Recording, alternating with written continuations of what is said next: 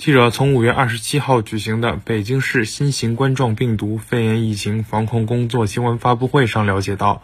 五月二十七号零时至十五时，北京市新增本土新冠肺炎病毒感染者二十例，均为隔离观察人员，无社会面筛查人员，均已转至定点医院隔离治疗，相关风险点位及人员已管控落位。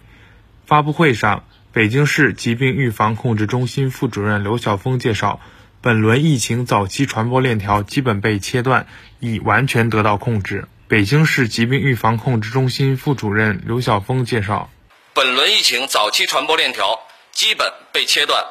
已完全得到控制。近期新增的韵达快递长阳分部、中铁十一局三公司等相关疫情已基本得到控制。岳各庄市场、友谊社区。东方广场等相关疫情逐渐趋稳。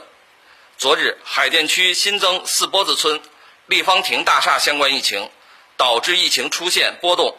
但总体呈下降趋势。发布会上，北京市公安局副局长、新闻发言人潘旭红介绍了一起核酸检测机构涉嫌违法犯罪的情况。继近日，警方对普实医学检验实验室。涉嫌妨害传染病防治罪立案侦查后，工作中又发现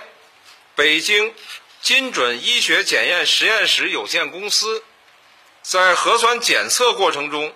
存在涉嫌违法犯罪的情况。经查，自今年四月二十五日以来，该公司为谋取非法经济利益。违规将多区采集的无混一、十混一核酸样本，采用多管混检的方式进行检测，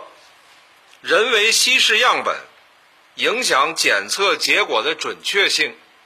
涉嫌妨害传染病防治罪。此类行为严重危害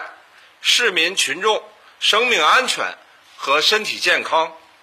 严重干扰疫情防控大局，警方对此坚决打击，毫不手软，绝不姑息。目前，该公司已被立案侦查，法定代表人王某某（男，四十七、四十三岁）